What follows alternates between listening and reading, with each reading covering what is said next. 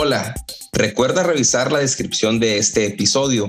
Encontrarás ahí ligas importantísimas que te llevarán a masterclass y cursos gratis de la Sociedad Whisky Academy, el perfil del invitado y la tienda de whisky en español, además de nuestro perfil de Instagram.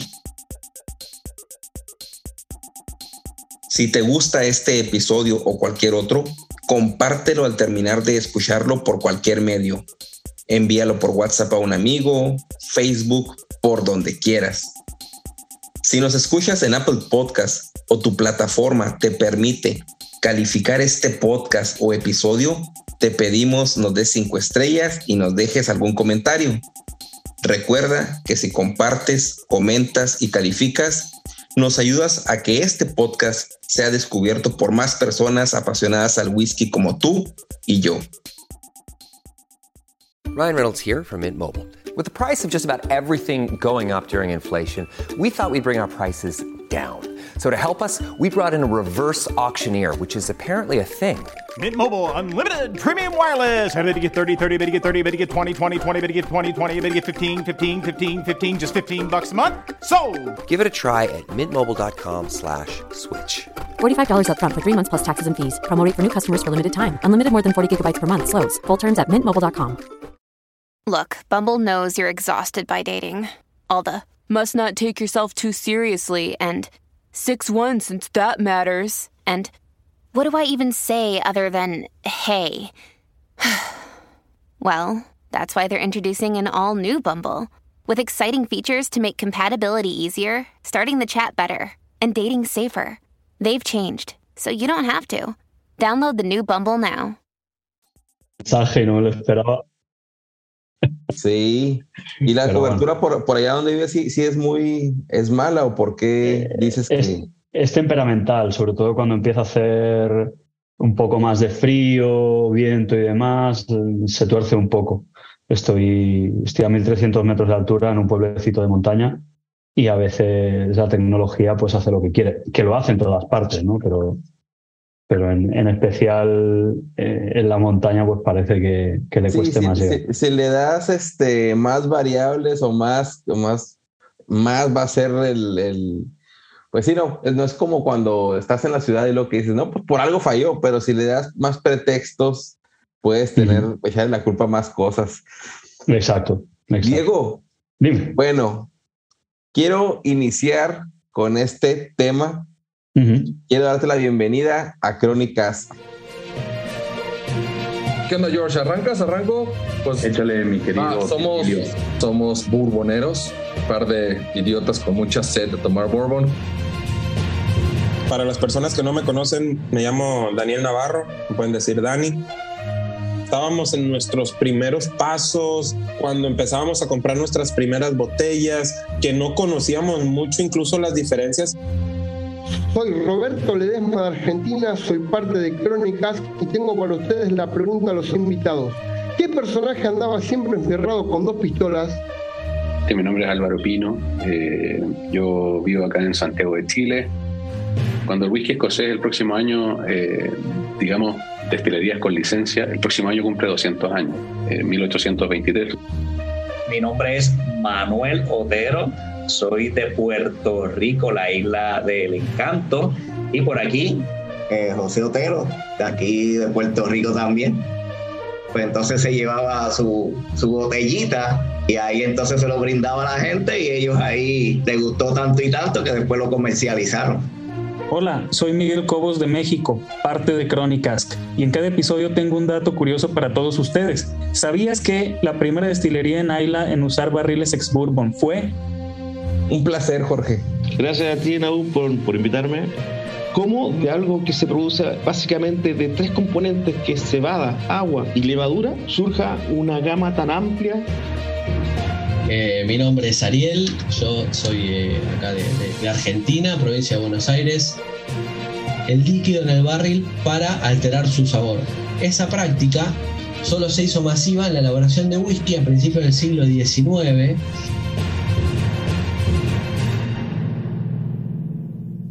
Crónicas es un eh, podcast donde los invitados, como tú, son los protagonistas y traen a la mesa una anécdota, alguna reseña, alguna crónica, en fin, un tema único y de libre elección. Tú lo y presentas y pues los whisky escuchas eh, que escucharán este episodio, alrededor de 35 países que nos escuchan aproximadamente, pues eh, escucharán tu interesantísima tema, historia de vida, porque aquí tenemos eh, jóvenes una piedra de oro en bruto, bueno, más bien un roble de, de madera en bruto que nos explicará mucho acerca de un tema interesantísimo, pero pues me interesaría más que tú te presentaras, Diego, y nos platicaras de, de tú ya sabes. Bueno, pues en primer lugar, muchas gracias por la invitación. Eh, yo, bueno, me llamo Diego, estoy basado en, ubicado en España en, Madrid y me dedico, entre otras cosas, a, bueno, estoy bastante vinculado al mundo del whisky en líneas generales, pero sobre todo quizá la, principal vinculación va a estar relacionada con, con, una actividad que llevo a cabo, que es el, ser broker de barricas para destilerías y cervecerías. Ok. Cervecerías también. Y... Hay cervecerías que quieren madera para, para sus cervezas. Claro, claro, claro. Aquí una vez este, compré una, se llama una cerveza más Dragon Tail, que tenía su cerveza eh, en, barril que añejó posteriormente bourbon y el bourbon añejaba ese, ese bourbon o le daba un finish en, barriles que, tuvieron posterior, bueno, anteriormente cerveza, entonces hacían el mix ahí. Bueno, lo que son, lo que son las cervezas, tal y como iba comentando, Em, sobre todo el lado más oscuro de la cerveza, en el buen sentido, pues se suele llevar muy bien con barricas que han tenido whisky, ya sea americano, escocés, etc. Em, y luego, pues bueno, eh, hay, hay algunas experimentaciones que están por ahí fuera y que igual no es una cerveza tan, tan oscura y que también funciona. Eh, así que estoy convencido de que lo que bebiste fue como mínimo interesante. Sí, claro. Y, yo quisiera antes de entrar así el tema en bruto de me contaras un poquito de ti, de cómo empezaste este negocio. Bueno, es porque ya sé que tienes un negocio ahora, pero cómo te empezaste a involucrar en este ámbito que, al menos en este lado de, del, continente, del mundo, yo lo que conozco en involucramiento de maderas es, es, un carpintero, un amigo carpintero que trabaja madera, que hace muebles para la casa, sillas, pero aquí no hay industria, al menos eh, donde vivo yo, de tala de árboles y hacer, eh, pues sí, una tonelería, básicamente, o aserraderos, que se le conoce acá por este lado del mundo. ¿Y pues, cómo te involucraste en esto, que es algo increíble? Pues eh, de casualidad.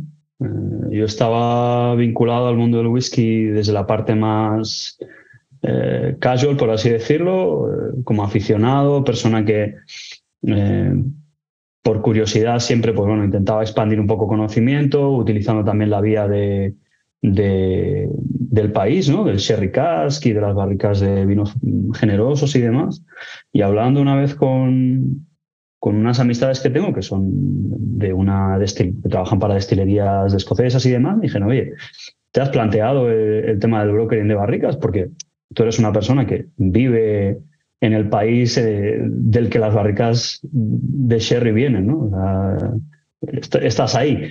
Entonces, pues bueno, empecé a hacer un poquito de investigación, empecé a hablar con uno, con otro, visité un par de tonelerías. Eh, y, bueno, una cosa, pues como bien has matizado, ¿no? Una cosa es un aserradero, que es donde se consigue la madera en bruto, y otra es la tonelería en sí, que son mundos completamente distintos y, bueno, pues hablando con uno, hablando con otro, eh, me hicieron una pequeña comanda para ver si podía encontrar algo interesante. Luego una cervecera que conocí me pidió barricas de scotch y demás, y una cosa lleva a la otra.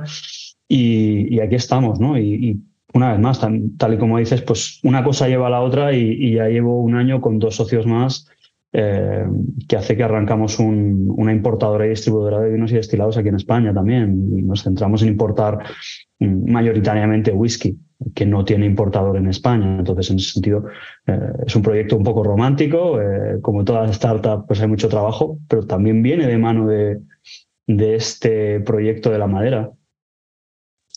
Oye, no, pues bueno, aquí nos lo dijo sin, sin decir eh, yo soy, pero las personas que quieran pedirle algún destilado en España, pues aquí está el contacto para sugerirle. No quiero poner palabras de más y menos, pero más o menos de eso se trata. Y qué interesante, ¿no? Porque realmente hay, ocasiones donde ustedes son los que los salvadores de nuestro pasatiempo, que es esto, el whisky en este, en este punto, ¿no? Que nunca sabemos ay, vi una botella de repente o vi otra botella, pero no sabemos quién están detrás y es importante no, conocerlos, pero también con, que conozcamos los pros y los contras, porque a veces que somos muy exigentes, ¿por qué no llega esto? Pues porque no se puede, ¿no? Hay ocasiones, hay ocasiones que sí, pero es importante también que nos platicaras un poquito de, de pues, ya sé que vamos por el, a lo mejor en, otro, en otra ocasión, pero ahorita estamos eh, conociéndote, todo esto de la madera, pero es interesantísimo también el, el tema ese de por qué si hay whisky de algún tipo, de alguna destilería y por qué no de otra. Oye, y luego yo pensé que había sido como de que más joven, bueno, de niño, el involucramiento de, tal vez de tu familia con esto de la madera. No, no, no. No, no me viene de herencia. Yo soy una persona implantada 100% en el mundo del whisky, autoimplantada o implantada por las circunstancias, pero no, no, no tengo ningún tipo de, linaje, por así decirlo, ni, ni, vinculado a la madera ni a los destilados. Em, y luego la, pregunta que haces sobre el, whisky o por qué no se traen según qué cosas al país y demás, eh, pues porque es difícil. es una cuestión muy complicada em, por cuestiones de volumen eh, de, de, cash flow, volumen de caja, por licencias, por necesitar un sitio donde poder normalizar los impuestos especiales. Hay una serie de trabas, trabas eh, procedimientos eh, legales que hay que seguir y luego que, eh, esto es una cosa que repito yo mucho, que tú sabes cuándo compras algo, pero no sabes cuándo lo vendes.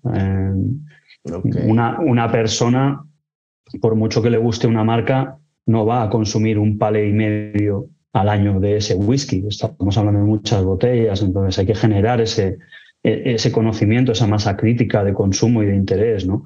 Porque si no, eh, eh, la persona, bueno, la empresa que importa ese producto, pues lo tiene complicado. Al fin y al cabo, estamos hablando de un producto que no es barato, no, estamos hablando de que una caja de whisky te cueste 40 euros, estamos hablando de que eso es lo que te cuesta cada botella, y que hay unos procedimientos y que luego hay unos tempos. Luego hay marcas que están más dispuestas a apostar que otras, etcétera. O sea, hay una serie de variables que sí, a todos nos gustaría tener todo el whisky que nos gusta y tenerlo ya y a poder ser tenerlo bien de precio.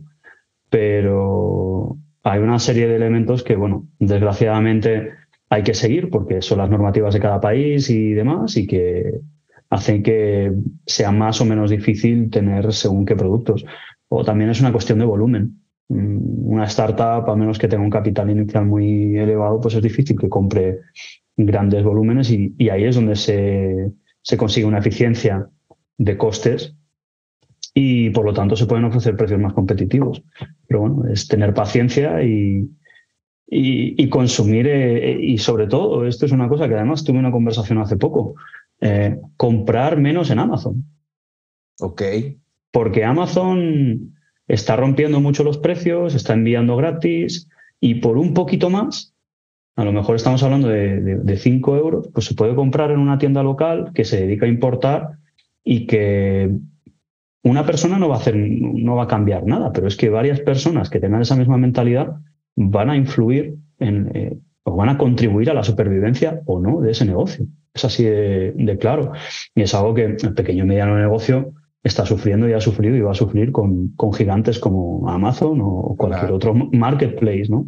Que se dedique a romper los precios. Estamos hablando siempre y cuando de un marco en el que el precio sea justo. ¿eh? No estamos hablando de una, una, discrepancia de 25 euros o 25 dólares por botella, sino que dentro de, una, de unos precios razonables, lo que no puede ser es que se exija que el precio esté por debajo del, del productor. Entonces, pues bueno, eh, se quiere tener todo hoy en día. Claro, claro, claro, claro. Sí, se escucha bien pero el momento de cuando eres un consumidor y quieres algo ya específico que tienes ahí, es, también es difícil, eh, pero totalmente de acuerdo, ¿no? Eh, no siempre la, la oferta y la demanda se llevan equitativamente y es cuando surgen ese tipo de cosas de compras express y total. Oye, y bueno, pero volviendo un poquito al tema sobre, esto nos fuimos sobre, sobre las botellas, tus principales clientes de este tipo, pues no me digas los nombres, no, pero están suscitados en España únicamente o te has diversificado algunas otras áreas de Europa o América? Ah, principalmente trabajo en, en Europa eh, empieza a haber algo de interés fuera de Europa, pero mayoritariamente mi área de influencia es Europa. El año que viene, que además eh, hay un par de proyectos que se están arrancando, uno de ellos un programa de envinado en el que se puede hacer algo un poquito a medida y bajo una supervisión directa pues ahí ya sí que se puede hacer. Si quieres decir el nombre de tu empresa, dile aquí. De todos modos va a ir en la descripción para gente que mm. está interesada aquí eh, de primera mano en contactarte, en establecer un negocio, ver precios con toda mm. libertad, ¿no? De todos modos va, a estar esto público. Pues muchísimas gracias. Eh, la empresa ahora mismo está en proceso de recibir nombre porque hasta ahora era una empresa de, una persona que soy yo y, y, fin, y al fin y al cabo decidí mantener mi nombre por una cuestión de credibilidad y de, y de eh, mantenerlo mantener un trato personal. Eh, este año que entra sí que se va a dar un pequeño saltito ya en cuanto a lo que es la imagen de la empresa propiamente dicha. Y aún no te puedo decir el nombre porque no lo tengo todavía cerrado, pero lo que sería a mí en concreto, si alguien me quisiese contactar por temas de madera, eh, en Instagram soy Sherry Hound, luego te lo paso sin problema, pero, pero es una cuestión de que el, uno de los principales activos que yo propongo, una de las principales propuestas de valor que yo, que yo pongo sobre la mesa, es eh, un trato personal y, un trato en el que la persona con la que yo trate o trabaje se quede tranquila en cuanto a la calidad de la madera, supervisión de madera, plazos, etcétera. Y siempre, desde mi punto de vista, es mejor tratar con personas que con empresas. Y haya nombre de empresa o no en el futuro, se va a mantener esa, esa dinámica y esa cultura, por así decirlo. Oye, y ahorita, por ejemplo, me dices, estoy moviendo la madera. ¿Qué es mover la madera? O sea, eh, cortas los, vas cortas los árboles, eh, la trabajas ya envinada, eh, las tuestas, compras en, en, América. ¿Qué es el proceso y cómo se llega a la madera? ¿Cómo se llega, al menos en tu área de, conocimiento, hasta la destilería? Que, cuéntanos este proceso importantísimo. A ver, eh, lo que yo hago es principalmente encontrar madera de interés para mis clientes. En base a especificaciones, en base a lo que tonelerías o bodegas con las que yo trabajo me propongan o me ofrezcan. Em, dicho esto, y como, como, te he comentado, quiero dar un pequeño saltito y ser yo el que se encargue de los envinados. Entonces, em, de cara al año que viene, si no se tuerce nada y parece que no se va a torcer, yo me encargaré de hablar con tonelerías que producirán barricas de roble bajo las especificaciones eh, pertinentes y luego esas barricas se envinarán bajo mis eh, especificaciones que estarán sujetas a, las de mis clientes. Habrá una supervisión directa tanto de la producción como del proceso de envinado, como el tipo de vino que se utilice y a partir de ahí, pues una vez se cumplan plazos de envinado, supervisar la, el vaciado, pulido y carga para, para envío de las barricas. Eh, prácticamente seré, me encargaré del 80% del proceso o, del 100% del proceso si tenemos en cuenta madera ya procesada y barrica construida. ¿no? Más o sea, si vamos hacia atrás, eh, ya sería hablar con aserraderos y, y a lo mejor comprar, comprar alguna parcela de, roble para vendérsela o llevársela directamente a una tonelería para que me, que me construyeran. ¿no? Eso es una cosa que a corto plazo pues no va a pasar porque sería una complicación logística muy fuerte y a día de hoy las tonelerías con las que trabajo pues están, están haciendo las cosas de una manera muy interesante y, y muy prometedora. Entonces no, hay que ir con prudencia porque de lo que se trata es de que el producto sea óptimo. Ok, no, pues es interesante todo esto porque Eh, muchas veces decimos, vemos en nuestro whisky, mira, dice Sherry Cask Finish, y lo muchos te dicen, no, pero son barricas reusadas. Eh, o sea, todos sabemos que la destilería tiene sus, sus eh, no, no quiero decir protocolos, pero sí tiene sus procesos de que quiere saber. O sea, ellos hacen, no siempre la, la barrica de primer uso tiene que estar ahí porque tal vez no es el perfil que busque la botella. Eh, no siempre, no, no, sé si tú sepas si las, la madera que usan de una, los barricas en una destilería las muevan a otras o las muevan dentro de sí. No sé si me, puedes platicar qué es lo que pasa cuando tú tomas la madera, que eres un broker de madera, la tomas, eh, qué es lo que haces. el proceso número uno es esto, dos esto, tres esto, cuatro esto. Pero antes de que me platiques eso, tengo una pregunta desde Argentina de nuestro buen amigo Roberto Ledesma, el varón del gin. Una pregunta exclusiva para todos los que escuchas. A ver qué te parece. Whisky escuchas, ¿están listos para la pregunta del episodio? Hola amigos de Crónicas, les habla Roberto Ledesma desde Argentina. Vengo con la pregunta del episodio y hoy la pregunta es sobre las regiones de Escocia, más precisamente sobre Highland y Lowland. La pregunta es ¿en qué se diferencian básicamente los whiskies de Highland con los de Lowland? Eh, pues, ¿Qué te parece la pregunta? Pues es una pregunta interesante, la verdad. Eh, siendo, siendo estrictos, pues hombre, eh, la diferencia entre Highland y Lowland eh, principalmente es que los Highlands hay más destilerías. Ahora mismo está aumentando, ¿no? Pero en, cuanto se refiere a, lo que es el destilado en sí, eh, Lowland suele tener un carácter mucho más elegante, mucho más fino, delicado, y Highlands tiene mucho más músculo, es un, whisky con un perfil más robusto, ¿no?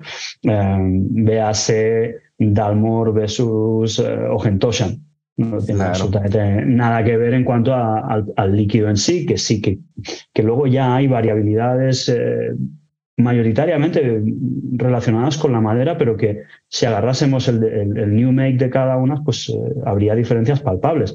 Luego tenemos otras destilerías como Glenkinchie que es una destilería mm, también con un destilado muy elegante. Luego, pues bueno, eh, hay destilerías de nueva creación como Glasgow Distillery o Clydeside, incluso Holyrood, que están haciendo cosas muy diferentes y con diferentes perfiles. Y entonces, claro, eh, las divisiones clásicas de las regiones de, Escocia o del Scotch eh, como punto de referencia está muy bien, pero hoy por hoy con la, con la variabilidad que hay, con la disponibilidad que hay en cuanto a técnicas de destilado y, lo que es las diferentes maduraciones, podemos encontrar mm, rarezas, entre comillas, eh, que no pertenecen a esa región. Hay, hay whiskies de Highlands que son increíblemente elegantes y, finos y delicados y, va a haber algún, alguna edición o algún whisky que será un poquito más robusto en, Lowlands. Entonces, igual no he contestado la pregunta, pero eh, a día de hoy está, no, no, no, está, bien. Es una, son preguntas eh, que en cada episodio eh, Roberto lanza para los whisky escuchas y para el invitado y para que se haga esta dinámica, porque aquí también pueden salir muchos eh, preguntas o temas a discusión posteriormente en el episodio de Crónicas, que hasta el momento se me, se, me, se me dieron tres o dos a la mente que te voy a hacer más adelante a costa de esta pregunta precisamente, pero bueno, vamos a ver qué es lo que dice Roberto, cuál es la respuesta que tiene para nosotros y ver si acertaste. Y la respuesta, amigos, es que los whiskies de Highland son en su mayoría single malt y las destilerías de Lowland orientan sus maltas a la producción de blends. Así que básicamente esa es la diferencia entre los whiskies de esas dos regiones de Escocia. Eh, era una pregunta fácil, espero que les haya gustado, espero que se hayan adivinado y un abrazo para todos de Argentina, adiós. Sí, pues acertaste además, creo que si la canasta era para un punto, tú metiste una de tres puntos. o salió del aro directamente. Bueno, bueno, eh, otros tiene, obviamente es un eh, está lo cierto. Eh, yo quizá me, dediqué más a lo que es la, el líquido. Sí, a lo del single malt totalmente. Oye, bueno, y lo que he platicado, volviendo al inicio, antes de la, de la pregunta de Roberto, que le doy las gracias. El proceso, no quiero decir tu trabajo, pero sí que nos expliques desde tu punto de vista cómo se va trabajando un poco la madera hasta llegar a una barrica envinada que se le mete whisky y luego sale de ahí, te la regresa, no te la regresas, vuelves a mover, ¿qué es lo que pasa?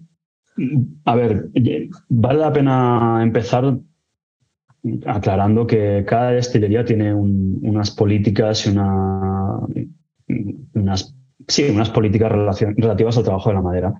Em, partiendo de eso, cada, destilería va a tener unas idiosincrasias en cuanto a su new make en cuanto al carácter de la destilería que va a requerir o que se va a beneficiar de una madera o de otra. Eso no es óbice para que en un momento dado, pues eh, no se puedan hacer elementos, alguna edición limitada un poquito más experimental y atípica, etcétera, etcétera. Por ejemplo, el Pitwick de Balvenie, que, bueno, para ser un Speyside de ese perfil, pues bueno, a veces hacen un, trabajo con, con, turba, ¿no? Eh, eso por un lado. Por otro, el tema de la madera es relativamente sencillo. O sea, las destilerías saben exactamente lo que quieren y lo que buscan porque saben exactamente lo que van a hacer. Obviamente siempre hay desviaciones en base al plan que tenemos aquí en la cabeza, ¿no? Pero eh, una, una, barrica se va a construir, se va a enviar a, un punto de envinado, será una bodega normalmente, y luego esa barrica, una vez se vacíe, pues dependiendo de, del acuerdo, pues igual se repasa la barrica, igual no, para ver si hay algún tipo de, duela que esté un poquito, algún tipo de salidero, que haga un pequeño defecto y tal, se arreglan, se preparan y se vuelven y se envían a Escocia o a la destilería de destino. Una vez ahí, pues la destilería sabe perfectamente si va a querer hacer una maduración completa o un finish. Y en base a eso, eh, van a llevar un control relativamente, bueno, relativamente no, van a llevar un control periódico de esa madera y de ese líquido para ver en qué dirección va a ir. ¿Qué pasa? Que cuando estamos hablando de decenas de miles de barricas, pues en un momento dado alguna se va a colar por el radar, ya sea porque está muy muy bien o porque no esté tan tan bien. Entonces, al fin y al cabo, vale la pena tener en cuenta también el volumen del que estemos hablando y el volumen de los líquidos. Es decir, no es lo mismo una destilería que en una edición limitada suya embotella 50.000 botellas que en una edición limitada de 500. Eh, hay quien trabaja con single cask, hay quien trabaja con small batch, hay quien trabaja con una edición limitada de 15.000 botellas. Bueno, eh, eso depende mucho de cada destilería, de cada destilado, de cada edición y es un poco difícil de contestar de una manera absoluta, ¿no? Porque, ya te digo, es muy, muy relativo y depende de muchos factores. Pero en, líneas generales lo que tienes es eso. Se construye una barrica, se envina, se vacía, se envía a destilería y se llena una, dos o tres veces. A partir de ahí bueno, ¿se puede decir tus clientes con quién trabajas directamente? Si son algunas bodegas de vino o son algunas destilerías, ¿qué es el, tus input y tus output? Yo, yo trabajo con bodegas y con tonelerías y con destilerías y cervecerías. Eh, por una cuestión de confidencialidad, pues eh, prefiero no compartirlo. Entre otras cosas también porque habría que hablar con ellos para ver si están de acuerdo. prefiero, prefiero no arriesgarme a que me den un, golpecito en, en, la frente. eh, pero, pero bueno, mayoritariamente he estado trabajando con, con productores aquí en, bueno, en el sur de España, obviamente, y, y con destilerías de Escocia. Oh, perfecto, perfecto. Bueno, y luego, eh, eh, los rumores, eh, los mitos y los, los rumores. Es cierto que ya no hay, ah, que la mayoría de las destilerías están pidiendo barricas de roble americano y ya no hay tanto roble europeo, que, es, que ya no hay eh, barricas o botas de Jerez porque son muy viejas, son muy caras, que todo es predominantemente roble americano? A ver, eh, hace, hace unos, unas cuantas décadas eh, la industria de los vinos de Jerez ha trabajado para producción con roble americano. Entonces, eso eso ya partamos de esa base. las botas que se utilizan para la producción de vinos de Jerez son mayoritariamente roble americano. No, no recientemente, desde hace bastante tiempo. Eh, porque hubo mm, una época en la que era difícil tener acceso a roble español y luego, pues bueno, se descubrió el roble americano. Es un roble mucho más sencillo de trabajar, mucho más eficiente, más barato, a pesar de la importación. Y que, y que bueno, es mucho más amable. Al fin y al cabo, eh, la madera del roble americano pues tiene un grano mucho más homogéneo, paralelo, mm, más fácil de trabajar, tiene unos niveles de tanino más bajos. Entonces, es que no tendría sentido volver. ¿Hay quien va a experimentar? Sí, pero mm, obviamente es complicado. También se trabajaba con castaño y, ahora apenas se trabaja, por no decir que hay casos contados, ¿no? Eh, eh, eso, eso por una parte. Luego, pues, eh, el tema de las botas, pues, si, tenemos un, si tenemos destilerías que están produciendo uno, dos, tres, cinco, diez millones de litros de, alcohol al año, y si todas van a querer Sherry Cask, obviamente no se consume suficiente vino de Jerez en el mundo como para justificar esas rotaciones. Luego, por otra parte, las soleras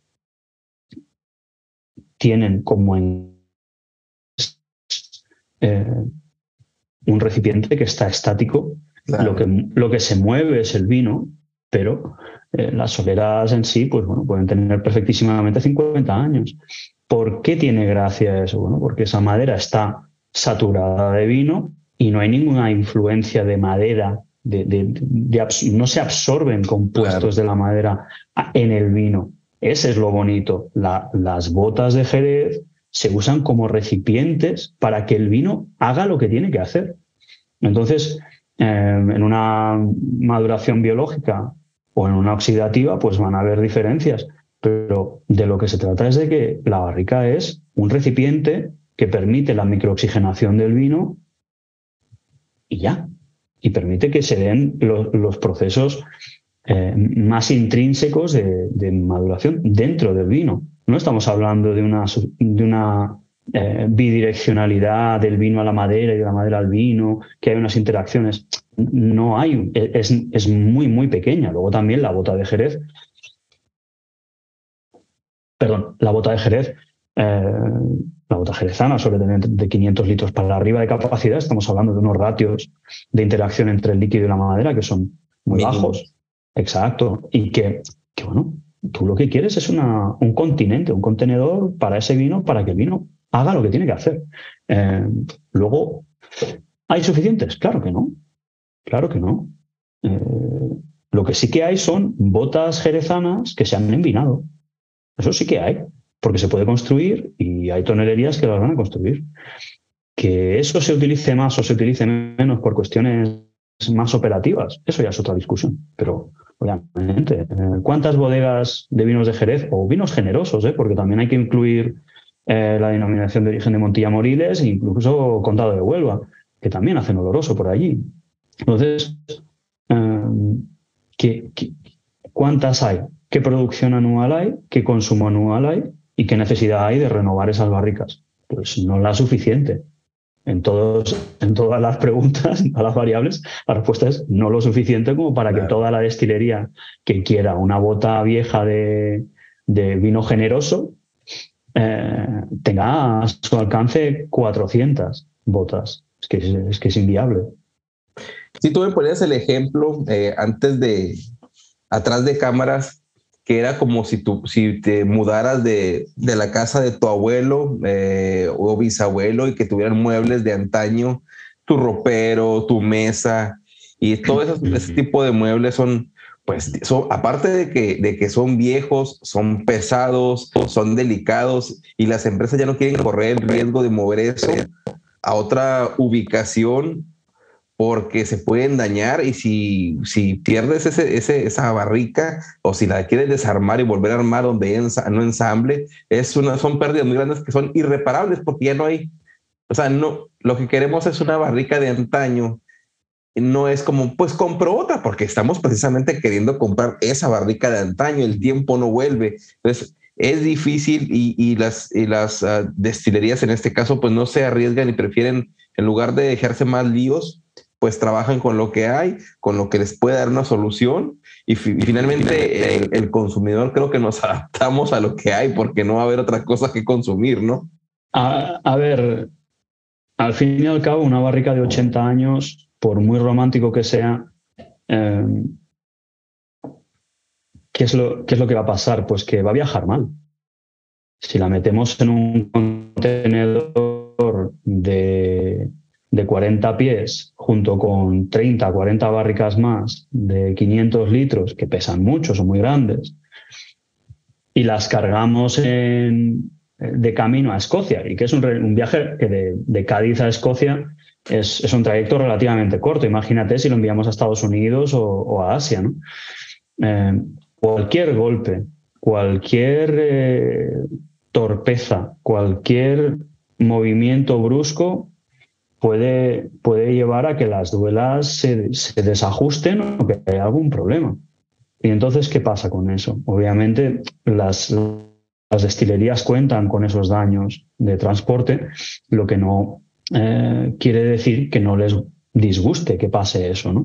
Entonces, sí, es muy bonito, pero las destilerías también tienen un, un, elemento a, a, valorar que es la eficiencia económica de ese producto que están comprando, que es una barrica, que es una bota, y luego el número de usos que le van a poder dar y luego el mantenimiento. Mm, ¿Cuántos, cuántos toneleros pueden trabajar o saben trabajar botas de 500 litros en Escocia? Pues no hay tantos. ¿Cuántos hay que pueden trabajar barricas de 200, 225, 250, que es el rango en el que nos estamos moviendo? Eh, pues hay más porque son más parecidas. Entonces, Luego, también hay un elemento de la interacción, como hemos hablado antes, eh, el ratio líquido-madera es más elevado para barricas más pequeñas, es más deseable, sobre todo en, estos tiempos en los que todos queremos whisky ya. Y si es para ayer, mejor. Entonces, eh, hay mucha demanda, hay mucho interés, se quiere todo, o sea, el tiempo no se puede acelerar, aunque hay gente que quiere eh, no hacer trampa, porque no es hacer trampa, pero quiere adulterar ese proceso eh, o, metiendo chips o elementos externos o incluso, pues bueno, como, como vemos en destilerías de climas más cálidos, y eso ya es un elemento idiosincrático, no tiene nada que ver con, con tener una actitud deshonesta. Claro. Pues, una mayores temperaturas van a llevar a una interacción más acelerada, que no quiere decir que todas las variables eh, progresen al mismo tiempo. No hay eh, la, clásica pregunta de ¿es que tres años en el Caribe es como diez años en Escocia? No, no, tres años en el Caribe son tres años en el Caribe, con unos efectos y, unos, y, un impacto sobre el destilado, y diez años en Escocia tiene otro. Em, que el, whisky esté más oscuro después de tres años en el Caribe que después de diez en Escocia, con las mismas barricas y demás, pues muy bien. Pero eso no quiere decir nada, porque el, color al fin y al cabo no se, no se prueba ni se huele. El color sí es indicativo de una serie de elementos, pero no siempre. Así que hay que, hay que ser un poco prudente también y, y tener esa, ese espíritu un poco más distante que, que nos va a llevar a ser críticos, ¿no? Y decir, bueno, mira, tiene un color de este perfil o tiene unas características visuales X, vamos a probarlo a ver qué pasa, porque más de una vez nos vamos a llevar una sorpresa. Tú me, tú me contaste al inicio que, que te, algunas personas de algunos destilerías te dijeron, ¿por qué no te metes en el negocio de la madera? Pues ya estás aquí en el país que produce botas de Jerez y pues nos facilitas, te tenemos a ti como contacto. Y tú ya estabas involucrado, me dijiste, en la industria del vino, del whisky, ya conocías y únicamente te fuiste más a fondo. Exacto. ¿Qué descubriste como uno que es aficionado, ya estando ahí, cosas que se ven mal, pero no es tan mal porque es parte de y es un mal necesario que no va a hacer ningún daño, pero realmente es parte del negocio que tú dices, oye, o sea, ¿qué, qué cosas te diste cuenta tú que surgía ahí que, no conocemos? Como algún ejemplo, alguna anécdota que te haya pasado. A ver, más que mal, eh, yo me di cuenta del volumen de algunos pedidos. Yo de momento no he, tenido la suerte ni la fortuna de poder eh, dar respuesta o, poder dar la, la, talla ante según qué pedidos, pero hay unos volúmenes a veces que, que no nos los creemos. a mí me cuesta creer que una sola destilería pueda querer 500 barricas de no bourbon eh, en un pedido. O sea, hay, hay volúmenes que no nos podemos imaginar muchas veces. Eso me sorprendió. Más allá de eso, eh, las actitudes respecto a la madera. Cada, cada destilería tiene, no, no su manual, pero cada destilería tiene sus preferencias y tiene su, sus líneas rojas, por así decirlo. Bueno, esto no lo quiero, por muy bien que esté el resto de la barrica, pero si tú ves esto, descartada, vale, perfecto. Entonces es, un aprendizaje constante, sobre todo porque cada destilería, mm, como decimos aquí en España, es de su padre y de su madre, ¿no? Y tiene sus, sus pequeños, una vez más, y estoy abusando un poco de la palabra, sus idiosincrasias, ¿no? Y tiene sus exigencias y sus preferencias y, su, y en base a esa experiencia, pues dicen, esto es lo que a mí me va bien y esto es lo que me ha dado problemas. Entonces no quiero más de esto y quiero más de lo otro. Mm, no, no voy a poder decirte una cosa en concreto más allá de esto, porque es que, ya te digo, eh, negativo, ostras, es que no recuerdo nada negativo eh, que a mí me sorprende y diga, bueno, es que es necesario. El tema del rejuvenecimiento de las barricas es que es dominio público, que las barricas se rejuvenecen. Es un elemento también vinculado a la sostenibilidad de los materiales y a una eficiencia de costes. Mm, siempre y cuando, y esto ya es una, opinión personal, ¿no? Pero siempre y cuando haya una transparencia respecto a esta barrica se ha rejuvenecido, se ha, se se ha retostado y tal, ¿qué problema hay? Al fin y al cabo, todos queremos eh, ser más sostenibles. Ok. Oye, el, tema de, de, Jerez, del famoso eh, Jerez, para sazonar o para, como tú mencionabas ahorita, para envinar. Lo, hacen las mismas ah, ah, bodegas de, Jerez o este son compañías externas que lo hacen para sazonar o para envinar? Normalmente eh, son o bodegas o tonelerías. Y, por ejemplo, yo como empresa que se dedica a la madera, pues obviamente me voy a tener que coordinar con bodegas que producen unos vinos que a mí me interesan por su perfil organoléptico y por los resultados que van a dar con los envinados. Dicho esto, mm, dependiendo de, la capacidad y de tu poder adquisitivo como destilería, pues vas a poder ser más o menos exigente. No todas las barricas de Jerez o todas las barricas envinadas, porque también eh, se envina fuera del marco de Jerez. El oloroso es oloroso, dentro y fuera de Jerez. Sea, oloroso es oloroso, Pedro Jiménez es Pedro Jiménez. Cada uno, cada bodega dentro de Jerez va a, tener un perfil de oloroso, mm, ya sea más joven, ya sea más viejo. Eh, lo mismo con el Pedro Jiménez, que son los principales vinos olorosos que se utilizan para envinar. Y, al fin y al cabo de lo que se trata es de entender eso y de encontrar eh, la combinación adecuada. A mí, y, hablamos de esto también fuera de cámara, eh, toda esta polémica, es que no son barricas de, producción de vino de Jerez. ¿Y qué queremos? Si queremos un buen vino de Jerez, pues hay vinos de Jerez maravillosos para embotellados de un montón de, de bodegas, perdón, y, que realmente hace falta que se consuman más. Porque la industria de vinos de Jerez, pues tampoco a nivel de consumo, pues todavía no está asumiendo, está llegando al crecimiento que, que se merece.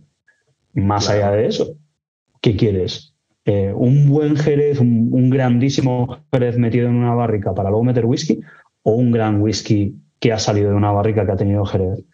Mm, eh, a mí siendo más resultadistas, ¿no? Y pues a mí lo que me apetece es beberme un gran vino de Jerez cuando me lo quiero tomar y un gran whisky que ha tenido un proceso o un paso por una barrica de vinos de Jerez.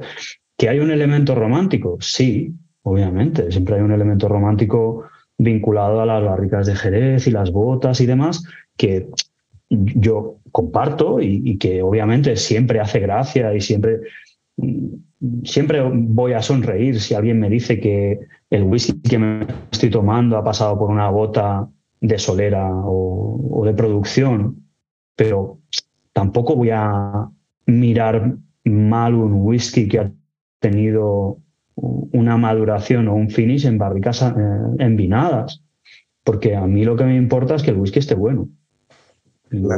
Eh, es, mi, perspectiva, además. Hay quien quiere ser más puritano y, bueno, que hay que normalizar o hay que regular el tipo de vino que se usa para los envinados y demás, eso ya es otra discusión. Pero madera vieja versus madera envinada, a mí lo que me importa es la sostenibilidad, de, la industria y del mercado y que el whisky esté bueno.